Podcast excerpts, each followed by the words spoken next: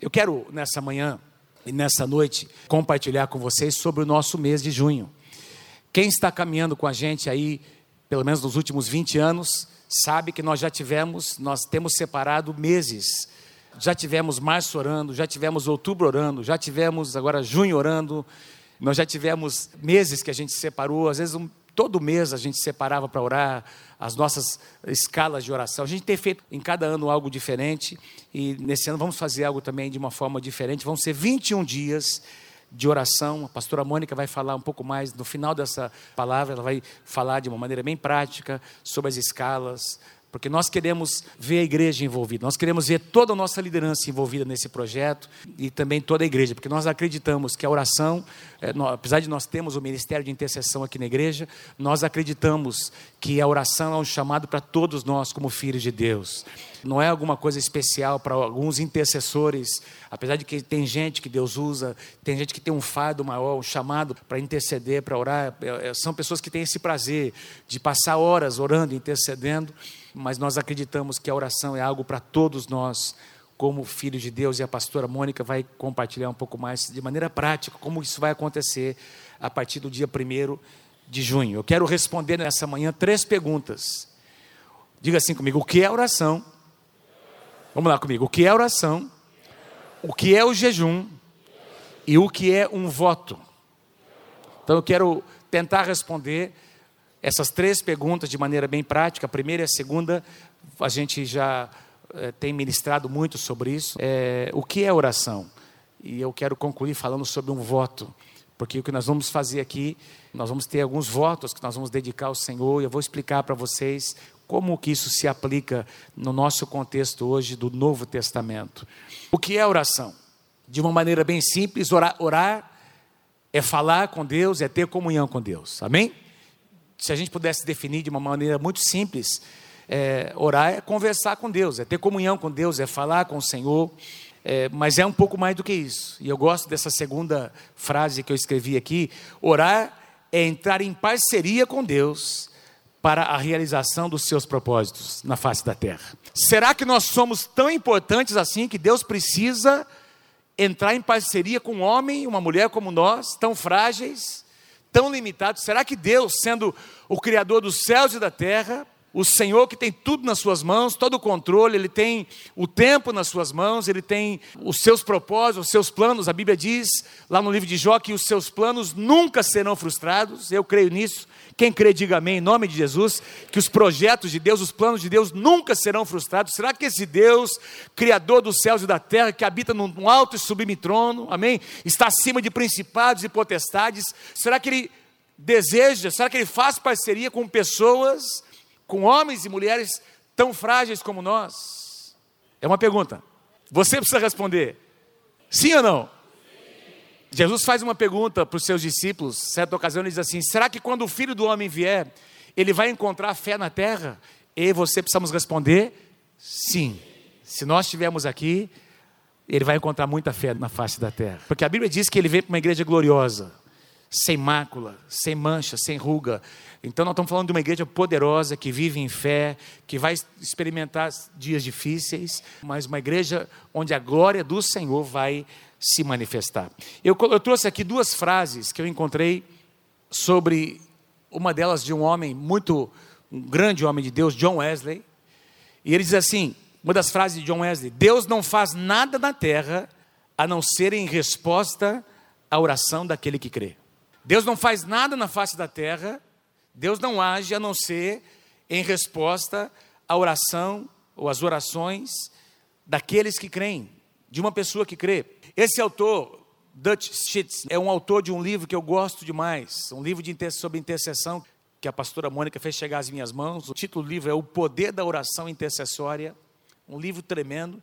E ele diz algo nesse livro que tocou muito meu coração. Ele diz assim: Deus se envolve nos assuntos da terra por meio dos homens.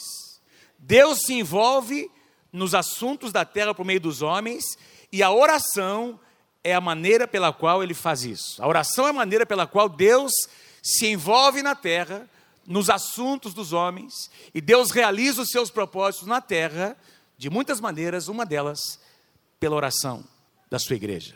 É, deixa eu tentar explicar isso para você de uma maneira muito prática. Para mim, é algo muito forte isso.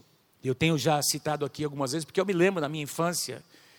A gente que cresce na igreja, cresce ouvindo alguns conceitos, recebendo a palavra, e a gente recebe alguns conceitos, a gente ouve algumas coisas como se fossem absolutos, e de fato são. A gente recebe isso como verdades que estão na palavra, e verdades, algumas delas são incontestáveis, a gente tem que aceitar. Mas eu me lembro de perguntar, de me questionar e perguntar para os meus pais, mas por que, é que a gente tem que orar? Eu me lembro de ter esse conflito assim, mas, mas se Deus é Deus, quem é que crê que Deus é Deus? Amém? Deus tem o controle de todas as coisas, por que é que nós temos que orar? Se Deus é Deus, Ele já tem uma vontade, por que, que Ele já não faz a vontade dEle? Por que, que Deus já não realiza o que Ele precisa realizar?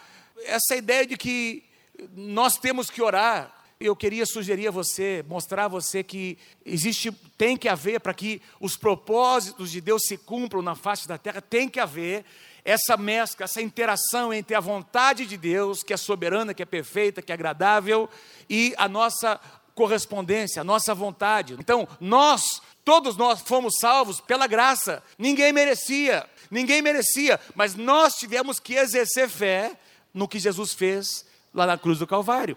Então a parte de Deus é a graça que chega até nós.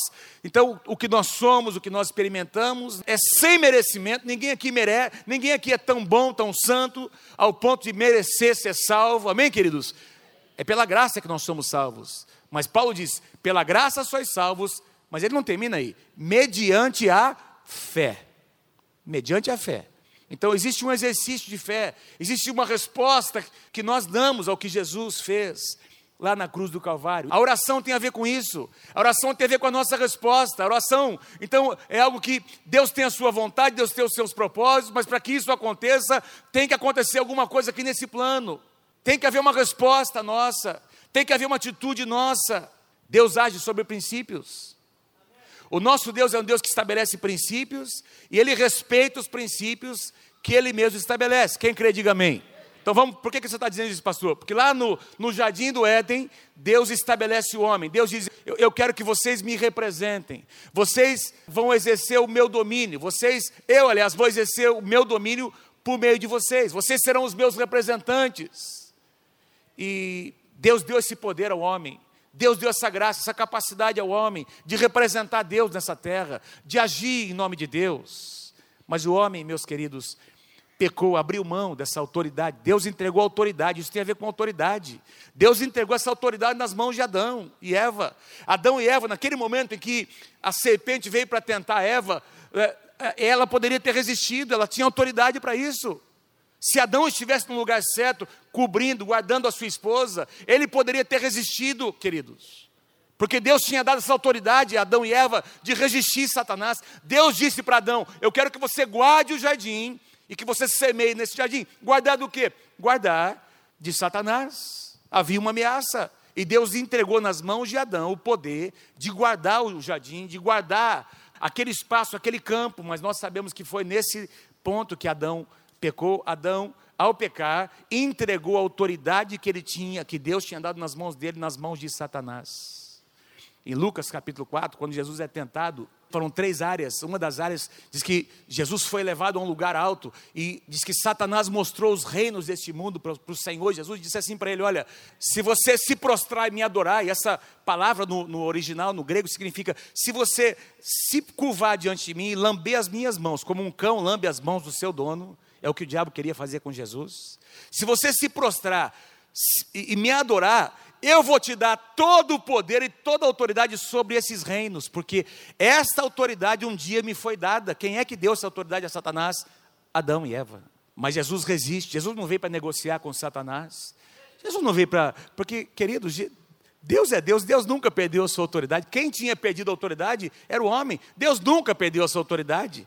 Jesus era Deus, assumiu a forma de homem, não é verdade? E veio como homem e naquele momento, naquele momento da tentação, 40 dias, sem comer, amados.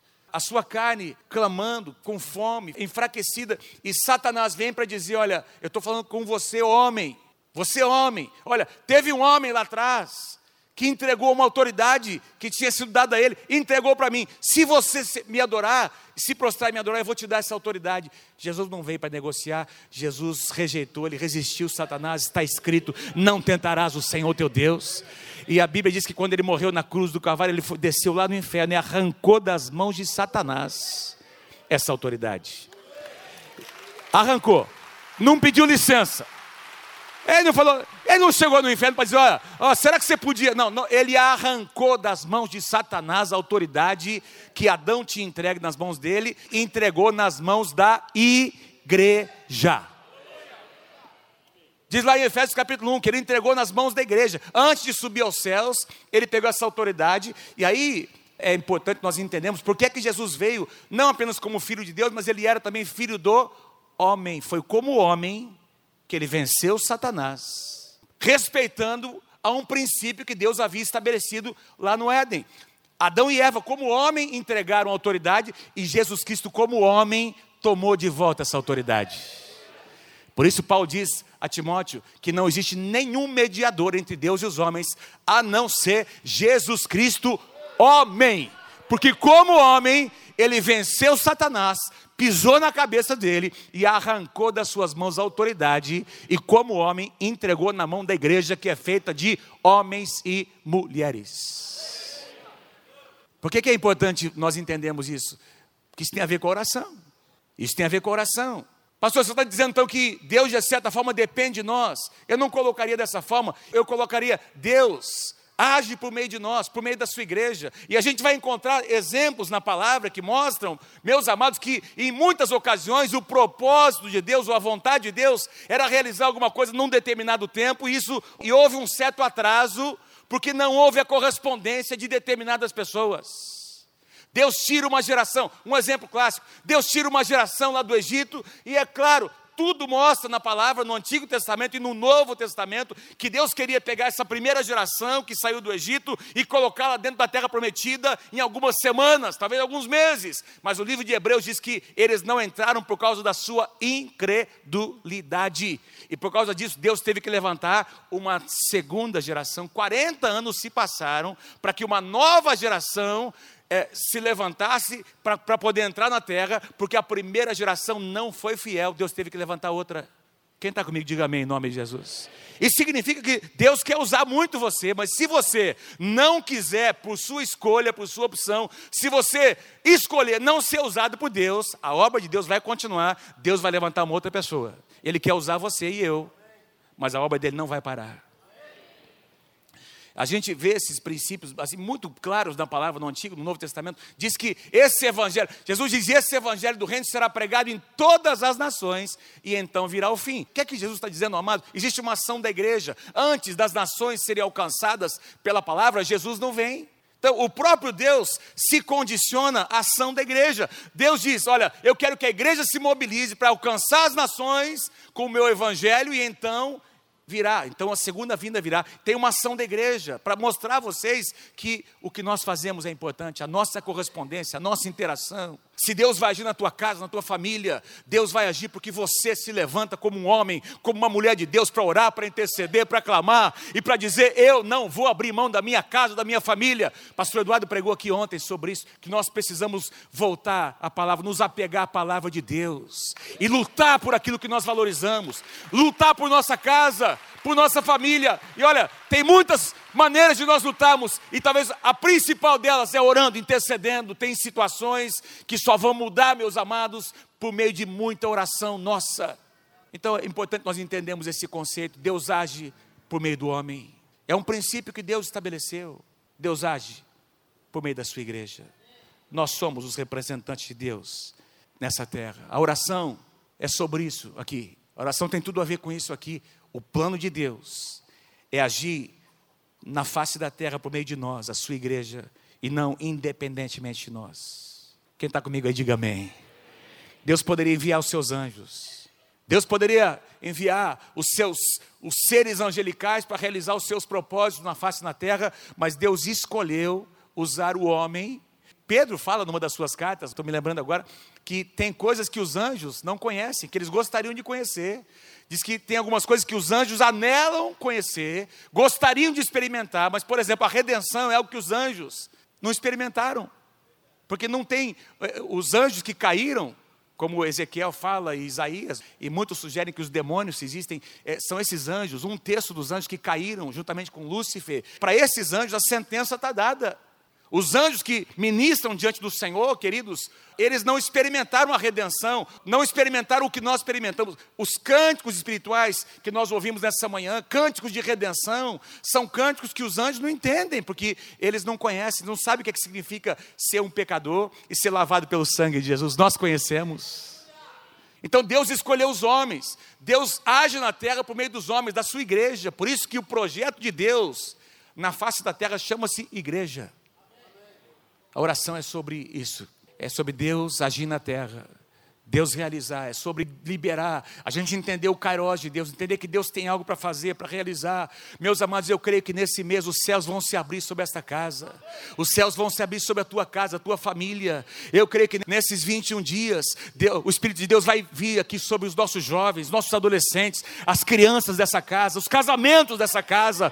Eu creio, amados, que vai haver um romper nesses dias, situações que estavam amarradas, amados, que não tinha solução para aquilo. Nós vamos para a oração, vamos jejuar jejuar, vamos orar e nós veremos grilhões caindo nesses dias e cadeias sendo quebradas pelo poder de Deus. Porque Deus está esperando, amado, a nossa ação. Lembra do que eu disse? Deus respeita algo que Ele mesmo estabelece. Deus estabeleceu que governaria na terra por meio dos homens, então nós precisamos agir para que o governo de Deus venha. Isso é oração, uma perspectiva diferente do que apenas pedir coisas. Ah, eu tenho uma necessidade. Não é só pedir, mas é entrar na presença de Deus e a gente começar a se deleitar tanto nele, ao ponto de começar a ouvir o que é que Deus quer fazer, qual é a mente de Cristo, quais são as profundezas de Deus.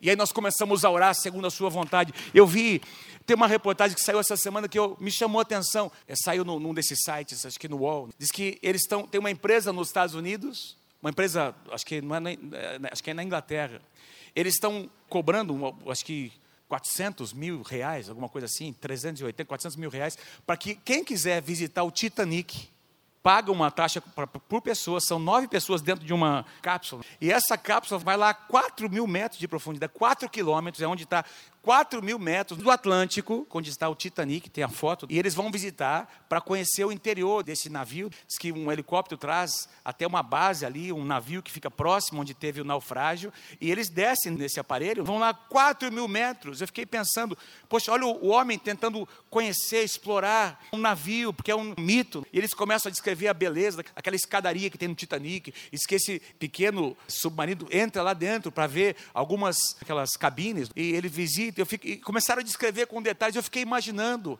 Quando eu li essa reportagem, eu pensei no que Paulo fala sobre as profundezas de Deus, que diz que o Espírito Santo a todas as coisas perscruta. Diz que aquilo que o olho não viu, aquilo que o ouvido não ouviu, jamais chegou ao coração do homem, são as coisas que Deus tem reservado para aqueles que o amam, coisas escondidas, e diz lá, e Paulo continua dizendo: Mas Deus nos revelou essas profundezas pelo Espírito Santo, porque o Espírito a todas as coisas perscruta, até mesmo as profundezas de Deus. Tem gente querendo visitar o Titanic, eu prefiro visitar as profundezas de Deus. Porque aliás, não vou nem ter que pagar nada para isso, vai ser, e vai ser uma bênção, né? Tem gente pagando um absurdo para ir lá, 4 mil metros, ainda arrisca. Fiquei pensando, meu Deus do céu, imagina esse submarino, a pressão, esse negócio explodir lá embaixo. E eu estou fora. Eu quero conhecer as profundezas de Deus. Mas aí, quando a gente começa a conhecer esse lugar, até a nossa oração se torna diferente. Quem pode dizer amém? Oração é sobre isso aqui, não é? O plano de Deus é agir na terra por meio de nós, a sua igreja, e não independente de nós. Fala com o teu irmão, Deus quer usar a tua vida, as tuas orações, para realizar os propósitos dele na face da terra. O que é o jejum? Nós estamos falando sobre jejum e oração juntos. Jejum, no sentido, se a gente fosse definir, jejum é nada mais do que isso: é a abstinência total ou parcial de alimentos. Por exemplo, no livro de Daniel, nós encontramos um jejum parcial. Onde determinados tipos de alimentos não foram comidos por um período de tempo. É abstinência total ou parcial de alimentos por um propósito específico e por um tempo definido, um tempo determinado. O seu propósito principal do jejum é mortificar a nossa carne, os nossos desejos, colocando a nossa alma num lugar de submissão a Deus. Amém? O resultado é uma maior sensibilidade ao Espírito Santo. Então, eu não sei se vocês são pessoas que têm esse costume, essa cultura. Nós temos há muitos anos na nossa casa. Aliás, os pastores dessa casa, todos nós pastores, toda quarta-feira é nosso dia de jejum. Nós queremos animar você, líder dessa casa, você que faz parte, você que é membro, se quiser se juntar a nós, os pastores jejuam toda quarta-feira.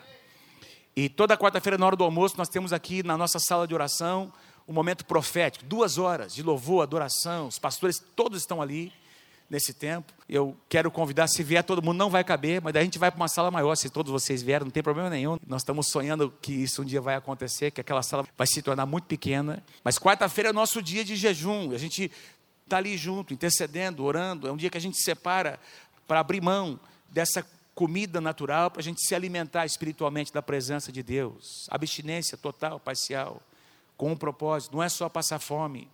O jejum não tem nada a ver com convencer Deus a realizar o que eu quero, o que eu preciso, o que eu desejo. O jejum também não tem nada a ver com tornar Deus mais bondoso. Jejum não é penitência, irmãos. Jejum não é pagar promessa. Ah, vou sofrer bastante, porque quanto mais eu sofrer, mais Deus vai se sensibilizar comigo tem nada a ver com isso. Jejum tem a ver com você, não com Deus. Tem a ver com você, comigo, com você. Jejum é para tratar a nossa carne. Deus continua sendo Deus. Deus não vai, se, vai ficar mais sensibilizado ou menos se você chorar ou não. Não, não funciona assim. Apesar que é bom chorar, Deus vê o nosso coração, Deus vê o quebrantamento. Às vezes tem gente que está chorando por fora, mas por dentro está. Você já viu alguém chorar de raiva? Já viu uma criança? Você está corrigindo a criança e ela está chorando, mas é de raiva, ela não quer fazer aquilo. É a nossa natureza. Às vezes, nem sempre um choro representa quebrantamento. O homem vê o exterior, Deus vê o coração. Deus vê onde tem coração quebrantado, onde tem contrição de coração. É aí que Deus se apresenta, é aí que a presença de Deus vem e enche. Então o jejum não tem nada a ver, meus queridos, com tentar convencer, fazer penitência. Não tem, jejum tem a ver com levar a nossa carne a um lugar de quebrantamento, colocar a nossa vontade em cima do altar de Deus e acender o fogo eu, é importante fazer aqui uma observação. É, o jejum normal é o jejum onde existe abstinência de alimento por um tempo, um dia, dois, três dias, mais. Sempre usando, sempre com água, porque a, o nosso organismo, os jejuns na Bíblia, é, inclusive os comentaristas dizem que provavelmente Jesus naqueles 40 dias ele bebeu água. Sugerem isso. Nós temos dois exemplos de jejuns que aconteceram o de Elias e o de Moisés, 40 dias, foi um jejum total de abstinência de água e comida, o que é humanamente impossível, não é recomendável, mas foram em condições especiais. A glória de Deus estava envolvendo esses homens de Deus. Mas o jejum normal é o jejum onde você se abstém de alimento, ingerindo água. O jejum associado à oração potencializa a nossa fé para que possamos, por quê? Porque você está mais sensível ao Espírito, para que possamos enfrentar e vencer as nossas batalhas. Você pode ler comigo essa frase? Vamos lá comigo? Vamos lá? Um, dois, três. O jejum, associado à oração, potencializa a nossa fé, para que possamos enfrentar e vencer. O que eu quero dizer com potencializa? Aumenta a fé. Houve ocasiões em que algumas pessoas se apresentaram a Jesus dizendo: Senhor, aumenta a nossa fé. Os discípulos disseram isso. Então, nós recebemos medidas de fé, e a nossa fé, ela pode aumentar. Paulo disse: de fé em fé, de glória em glória. São experiências. Nós somos cheios do Espírito Santo no batismo, mas na nossa vida, no nosso caminhar com Deus, nós vamos experimentando vários enchimentos da presença do Espírito de Deus, de fé em fé. A nossa fé vai aumentando, a nossa perseverança vai aumentando. Então, o jejum tem a ver com isso, aumentar a nossa fé tirar o nosso foco das coisas naturais, dos nossos apetites naturais. Então eu queria dar alguns exemplos no Antigo Testamento. Eu não vou ter tempo para comentar, tinha muita coisa para falar, mas no Antigo Testamento nós encontramos o jejum acontecendo em tempos de consagração, por exemplo, em tempos de arrependimento de pecados. A gente vê, por exemplo, Jonas pregando em Nínive, toda uma cidade jejuando e Deus vindo para curar, para sarar aquela cidade, milhares e milhares de pessoas. Em tempos de luto, pessoas jejuavam. Davi jejuou pela morte de Saúl, de Jonatas, e depois quando Abner, o seu general morreu, ele também jejuou. Passou um tempo ali na presença de Deus, em tempos de aflições. Lembra quando Josafá tem aqueles inimigos que estão vindo, né, os moabitas, os amonitas, segunda Crônicas, capítulo 20. Josafá convoca a nação para um jejum, um tempo de aflição, de afligir sua alma, de quebrantar sua alma diante do Senhor, tempo de busca, de proteção.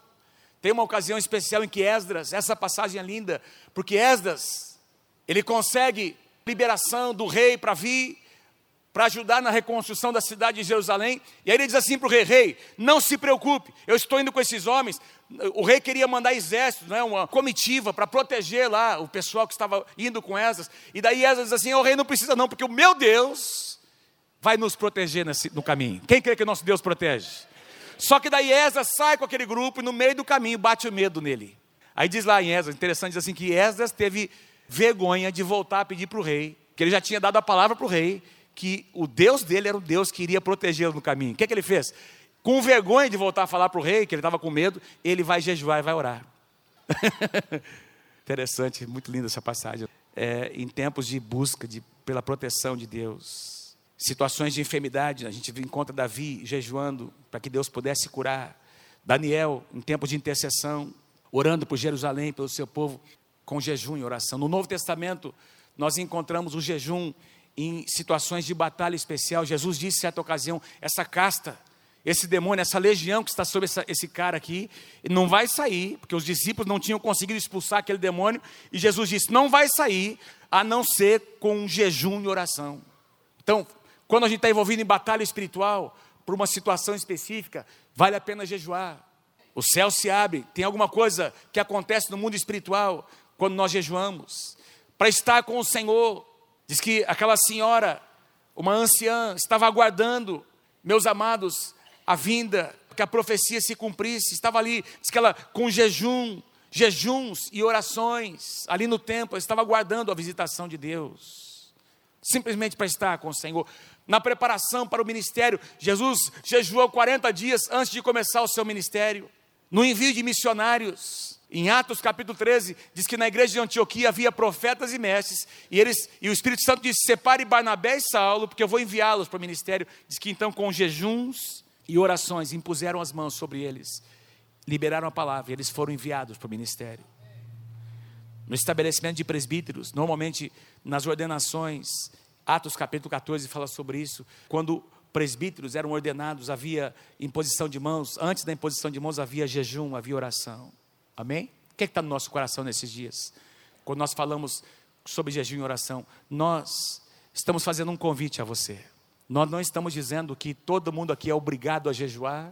Não, não é isso que nós estamos Nós estamos dizendo, nós estamos convidando você a experimentar. Talvez alguns de vocês aqui nesse lugar, no auditório como esse, talvez tem gente aqui que nunca jejuou. Tem gente que diz, pastor, se eu jejuar eu morro. Meu Deus do céu, não consigo, pastor. Fala para o teu irmão, você consegue, consegue.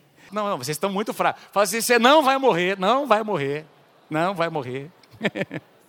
não, mas é para falar, meu, fala, você não vai morrer, pode experimentar, você não vai morrer. Sabe o que eu tenho experimentado? Os que os pastores aqui podem confirmar. A gente não sente o efeito do jejum na hora. Aliás, na hora é uma guerra. O efeito do jejum vem depois.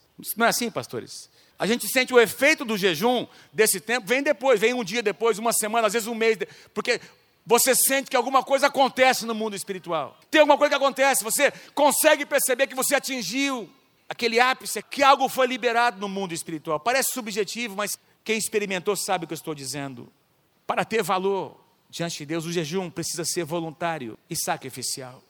Então, o que nós estamos fazendo aqui é um convite a você. Um convite. O jejum precisa ser um tempo de consagração, acompanhado de oração, de adoração, e eu incluiria aqui palavra. Você precisa comer a palavra. Você está envolvido na palavra, ler a palavra de Deus, saturar a tua mente com a palavra, muita oração, muita adoração, muito louvor, para que você possa, enfim, colocar sua alma nesse lugar que ela tem que estar, que é aos pés do Senhor Jesus Cristo.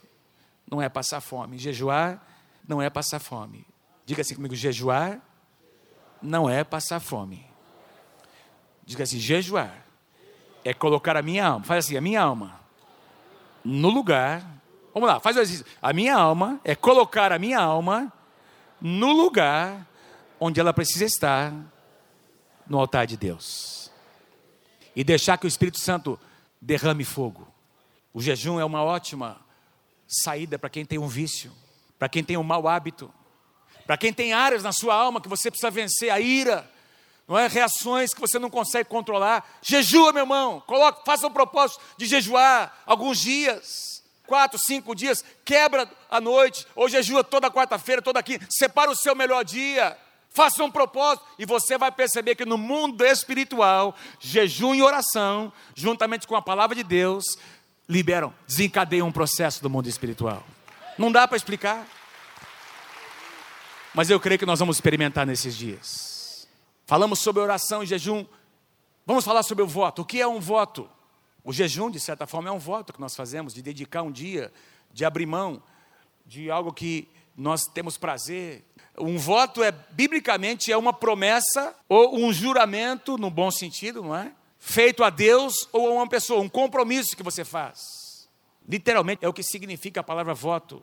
Também o voto tem um caráter livre deliberado, é alguma coisa que você faz porque você quer. Você sempre, num voto, vai oferecer a Deus alguma coisa de valor que você tem. Eu me comprometo, eu quero, por exemplo, nesse próximo mês, acordar todos os dias às seis horas da manhã. Você está fazendo um voto. Nos próximos sete dias, eu vou fazer, vou levantar às sete horas da manhã, às seis horas da manhã, às cinco horas. Eu vou colocar o despertador, eu vou orar, eu vou ler um trecho da palavra, eu vou interceder por 15 minutos, meia hora. É um voto que você faz, é você e Deus. O casamento, por exemplo, é um tipo de voto, não é verdade?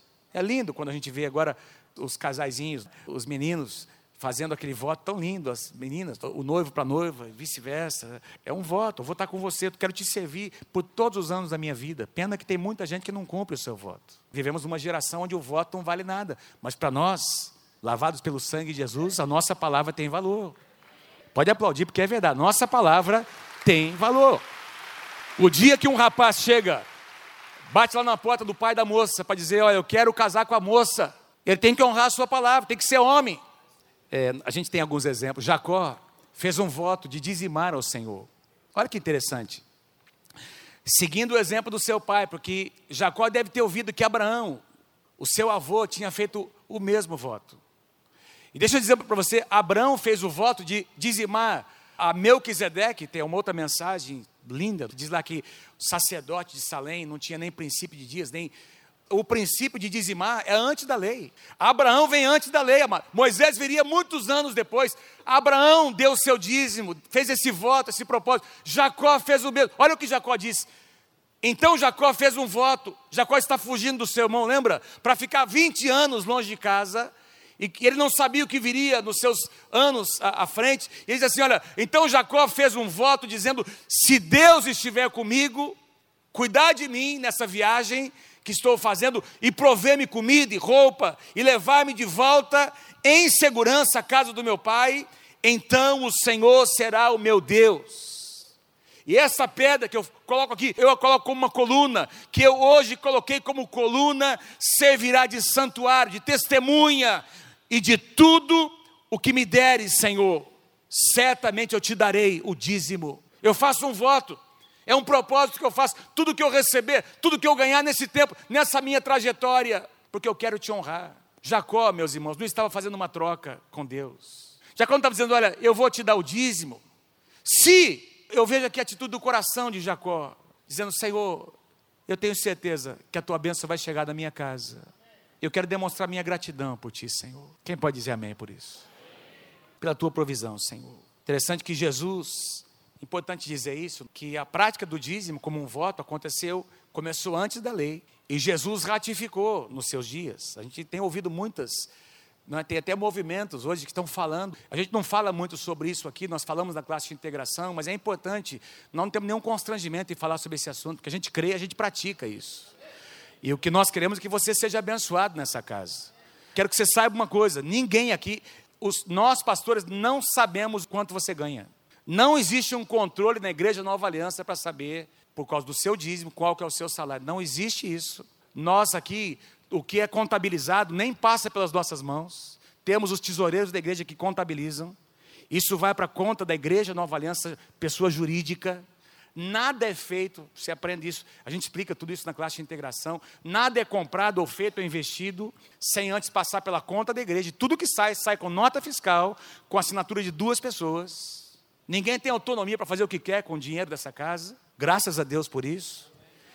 Agora, nós não podemos deixar de falar, e até porque tem tanto desequilíbrio, tem tanta gente fazendo coisa errada, mas, gente, isso não desfaz o que é certo. Nós não podemos nos constranger a falar o que é verdade, nos reprimir a falar o que, que vai abençoar a tua vida. Jesus, ao ver, e ele foi questionado por isso, ele vê, porque os fariseus no tempo de Jesus, eles dizimavam, eles cumpriam a risca a lei, aliás, eles jejuavam dois dias por semana. Se tinha alguém que praticava a lei no sentido da palavra em si, eram os fariseus, mas Jesus aí vem dizendo para ele assim, para eles: falando sobre a motivação do seu coração. Ai de vocês, fariseus, porque dão a Deus o dízimo da hortelã, da ruda e de toda sorte de hortaliças, mas desprezam a justiça e o amor de Deus. Olha o que ele diz: vocês deveriam praticar estas coisas. Quais são essas coisas? A justiça, o amor de Deus, sem omitir aquelas. Quais são aquelas? O dízimo da hortelã, da ruda, da sua renda. Então Jesus, ele não veio aqui de tirar, desfazer o. Jesus ratificou mas diz que é muito mais do que isso. Jesus estava falando o mais importante atitude do seu coração. Nós não damos a Deus nosso dízimo porque alguém vigia, porque é uma regra. Nós fazemos isso porque é o mínimo que eu faço para dizer: meu Deus, o que eu recebo vem de ti. Eu te dou daquilo que tu me deste. O meu patrão não é aquele cara, não é aquela empresa. A pessoa da qual vem a minha provisão chama-se o Senhor Jesus Cristo, Senhor dos Senhores, Rei dos Reis, que no meio de uma crise tem feito com que a provisão chegue até a minha casa. Então eu faço isso em gratidão a Ti, Senhor. O dízimo é um voto. Ana fez um voto diante do Senhor, estéreo, não poderia gerar filhos. E aí ela diz isso num tempo de oração, com amargura de alma, chorou muito e orou ao Senhor e fez um voto dizendo: Ó oh, Senhor dos exércitos, se tu deres atenção à humilhação da tua serva e te lembrares de mim e lhe deres um filho, então eu o dedicarei. Eu faço um voto, eu o dedicarei ao Senhor por todos os dias da sua vida e o seu cabelo e a sua barba nunca serão cortados. A voto do Nazireu. O nazireu, o voto do nazireado implicava em não comer alguns tipos de alimentos que eles consideravam imundos, não cortar o seu cabelo, a sua barba. Sansão foi o nazireu, o profeta Elias foi nazireu, João Batista foi nazireu. Era um voto especial, uma consagração que durava toda a vida eventualmente tinha consagrações por um período de tempo, o voto do nazireado por um tempo. Eu vou mostrar a vocês sobre o apóstolo Paulo. Mas o mais importante, Ana engravidou, a oração foi respondida. O que, é que ela fez? Quando o menino tinha, estava sendo desmamado, três ou quatro anos de idade, Ana traz Samuel e devolve no templo. Você já pensou uma coisa dessa? Você pegar o seu primogênito, aquela criança mais desejada, você passou por um período de anos esperando. Foi o que aconteceu com Ana. Samuel representava o fruto da sua oração, meus queridos. E agora essa criança com 3, 4 anos, na melhor fase, a fase mais linda, onde a criança está correspondendo, e essa mulher vem e entrega o seu filho ali no templo para servir ao Senhor. E sabemos todos que Samuel se transformou num grande profeta do Senhor, sacerdote, juiz em Israel, porque uma mulher fez um voto. Custou alguma coisa. Todo voto tem um preço.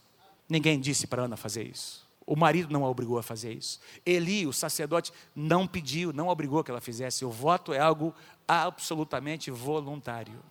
As ofertas dos israelitas eram um voto ao Senhor.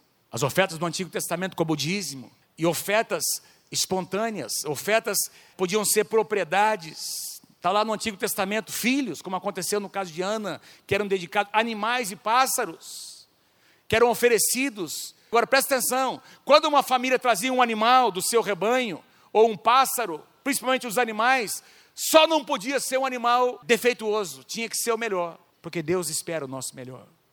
Se tivesse algum tipo de defeito, essa oferta seria rejeitada. Cereais eram dedicados, tinha até oferta de alguns líquidos, que era chamada oferta de libação, eram votos que eram feitos. Em Deuteronômio 24 nós lemos se um de vocês fizer um voto, tem a ver com as, essas ofertas que eram trazidas, se um de vocês fizerem um voto ao seu Deus, não demore em cumpri-lo. Faça tudo para cumprir o que os seus lábios prometeram. pois com a sua própria boca você fez espontaneamente o seu voto ao Senhor, o seu Deus. Eu vou encerrar com mais uma última passagem, a pastora Mônica vem. Deixa eu mostrar para vocês algo importante com relação às ofertas. Na época do Antigo Testamento, a palavra de um israelita era muito valorizada. Vocês acham que a nossa palavra tem que ter valor, gente? Quem é que acha que é importante o que nós dizemos? Quando um israelita, porque não tinha documentos, os votos eram feitos de maneira verbal. Eu me comprometo a fazer isso, a fazer aquilo. E nós encontramos no Novo Testamento. Ninguém pediu para Ananias e Safira entregar uma oferta. Tinha gente entregando tudo. Diz lá que Barnabé entregou um campo, um terreno valiosíssimo. As pessoas estavam, algumas pessoas estavam doando suas propriedades, bens. E aí Ananias e Safira, o que é que eles decidem? Nós vamos trazer, mas eles entraram num acordo para fazer de conta que era tudo esconder uma parte. Se eles tivessem dito para Pedro, Pedro, é o seguinte, para apóstolo Pedro, ó, nós vendemos uma propriedade, nós precisamos ficar com uma parte para suprir essa e aquela necessidade, estamos trazendo aqui isso aqui que Deus falou, amém, mas eles quiseram mentir ao Espírito Santo. Quem está comigo aí, diga amém. Eles quiseram trapacear, quiseram fazer algo de aparência, de religião, queridos. Um voto, uma oferta, é espontânea. Tem que nascer aqui no coração. Fala para o teu irmão, dê o seu melhor ao Senhor. Mas faça isso de coração. Amém? O último exemplo do Novo Testamento, e a pastora Mônica vem, Paulo fez um voto. Paulo permaneceu em Corinto por algum tempo, depois despediu-se dos irmãos e navegou para a Síria, acompanhado de Priscila e Áquila, e antes de embarcar, rapou a cabeça em Sencreia, devido a um voto que havia feito. Tem alguns intérpretes que dizem que ele rapou a cabeça por um voto futuro, mas tem alguns, eu compartilho mais desse, dessa interpretação, de que ele tinha deixado o seu cabelo crescer por um voto temporário de Nazireu. Então ele tinha deixado seu cabelo crescer por um voto, algo que ele tinha feito para o Senhor um tempo em que ele estava se dedicando em oração por um propósito e agora estava completando esse voto. Pode ter aqui duas interpretações, o mais importante é que Paulo no Novo Testamento ele fez um voto de se consagrar a Deus por um propósito. Pastora Mônica vem, esses 21 dias envolverão votos que nós faremos. Por isso eu coloquei aqui a palavra sobre voto. Envolverão alguns votos que a pastora Mônica vai compartilhar com vocês. Você já ouviu aqui no Acontece a gente falando sobre os nossos 21 dias de jejum e oração. Já, como o pastor Davi disse, faz muitos anos que nós fazemos isso. E nós queremos fazer isso sempre com entendimento, nós queremos fazer isso com alegria, queremos fazer isso com o nosso coração preparado para buscar a Deus. Amém? Então, o que, como o pastor Davi disse, nós estamos propondo, não é que você se sinta obrigada. Nós não queremos que você saia dizendo aí, a igreja instituiu, estabeleceu e de agora em diante, aí a gente tem que fazer isso, tem que fazer aquilo e essa igreja obriga a gente. Não é isso. Mas nós estamos sugerindo três áreas específicas de consagração e de voto neste ano então, são 21 dias, são três semanas, e na primeira semana a gente colocou aí um tempo de consagrar as nossas palavras a Deus. As nossas palavras, para que a gente realmente possa separar um tempo onde você vigie aquilo que você fale. Onde você cuide com toda reclamação, toda crítica, toda murmuração, toda ira. Onde você guarde as suas palavras para louvar, para adorar a Deus, para bendizer a Deus. Então, que você se comprometa com aquilo que você fala mesmo, que você preste atenção. Eu já vi, o pessoal já usou, né? Alguns usaram uma, uma pulseira. Quem lembra disso? Que o pessoal fazia um voto lá de, de não falar. Não sei quantos já viram isso, mas um pouquinho diferente. A gente, na verdade, está propondo que essa semana você tire para estar com a sua boca voltada para bem dizer ao Senhor. Então, você vai ser um tempo de ações de graça, de adorar o Senhor durante essas três semanas, toda sexta-feira nós teremos uma vigília. A primeira vigília da primeira sexta-feira, que a gente já tem, a gente já volta aí, mas vai ser ações de graça, adoração e ações de graça naquela sexta-feira. Venha para essa vigília. A vigília do último ano nós terminamos fazendo neste local aqui de tanta gente que veio participar com a gente. Nós queremos adorar o Senhor, nós queremos nos encher do Espírito Santo, nós queremos ver o batismo do Espírito sendo derramado sobre as nossas vidas, porque nós cremos que vai, vão ser dias de consagração ao Senhor, dias onde você vai separar, onde você vai se propor a buscar a presença de Deus. Amém? Então, essa primeira semana é a semana do voto sobre a sua boca. Volta lá para mim, pastor Davi. Na segunda semana, nós vamos falar, então, sobre os nossos olhos. Vamos guardar os nossos olhos. Então, estamos te convidando a fazer um jejum onde você vai guardar o seu coração e você vai separar um tempo para não acessar internet. Talvez você trabalhe com isso, você precisa estabelecer as coisas, mas você sabe aquilo que pega. O YouTube lá, você sabe aquilo que pega a sua vida. As séries de televisão, as coisas que você assiste, não é verdade? Então, separe um tempo para você guardar os seus olhos, para você abrir mão, para você buscar Deus e dizer: Senhor, eu vou guardar. A palavra de Deus fala sobre fazer uma aliança com os seus olhos. Fala para os homens fazerem uma aliança com os seus olhos sobre as suas esposas. Sabia disso? Faça uma aliança. Essa semana dedique-se a buscar a Deus, a ter os seus olhos focados naquilo que vale a pena focado na palavra de Deus. Separe um tempo, enquanto você focava em outra coisa, vai ler a palavra de Deus. Consagre esse tempo para buscar a presença de Deus. E aí, nessa sexta-feira, na sexta-feira dessa segunda semana, nós também temos uma vigília. Uma vigília onde a gente vai falar dessa vigília. A vigília, essa vigília vai ser voltada sobre finanças se você tem pelejado na área financeira, nós cremos que vai ser um tempo de libertação na sua vida. Um tempo onde você vai separar para clamar ao Senhor por proteção nessa área da sua vida. Vamos focar isso, vamos buscar Deus. As vigílias, importante dizer, começam na sexta-feira às 10 da noite pastor Trajano, pastora Thelma, que são os responsáveis. E nós ficamos aqui. Traga seu filho, traga um colchão, bota seu filho ali. Deixa ele, não vai morrer se ficar uma sexta-feira à noite aqui. Traga uma coberta para ele se tiver frio, não tem problema. Traga uma madeira dele, traga a água dele, não tem problema. Ensina seu filho a buscar Deus, ensina seu adolescente a jejuar. Quero dizer a você, há muitos anos nossa quarta-feira é dia de jejum e não tinha comida em casa. Você pensa que os meninos gostavam? Gostava nada. Adolescente. Mãe, que horas vai acabar isso? Não, não vai morrer não, rapaz. Vem cá, vamos orar junto nesse horário que a gente come. E a gente se reunia para orar. Tá certo que quando dava uma e meia, eles estavam lá olhando no relógio. Duas horas. Mas eles foram aprendendo. E hoje eles fazem jejum muito mais longo do que isso. Porque foram ensinados num propósito. Você precisa ensinar seus filhos a buscar a Deus. Amém? Então, e aí, a última semana, ouvidos. Nós vamos guardar os nossos ouvidos para ouvir a palavra de Deus. Então, se você costuma ouvir a CBN, ouvir lá alguma coisa no seu rádio, tira a CBN aquela semana, põe louvor e adoração. Garanto que seu coração vai ficar mais cheio de esperança nesse Brasil, porque a esperança não vai ser no Brasil, vai ser no Senhor. Aquilo que Ele pode fazer por essa nação, amém? Então, guarda o seu coração disso, guarda a sua mente, guarda seus ouvidos, coloca a palavra de Deus para você ouvir. Amém? Tem tanto aplicativo. A nossa devocional durante esse mês, esses 21 dias, será sobre jejum e oração. Então, na quinta-feira, que é dia 1 nós começamos um novo plano, como você ouviu aqui. E você pode acessar.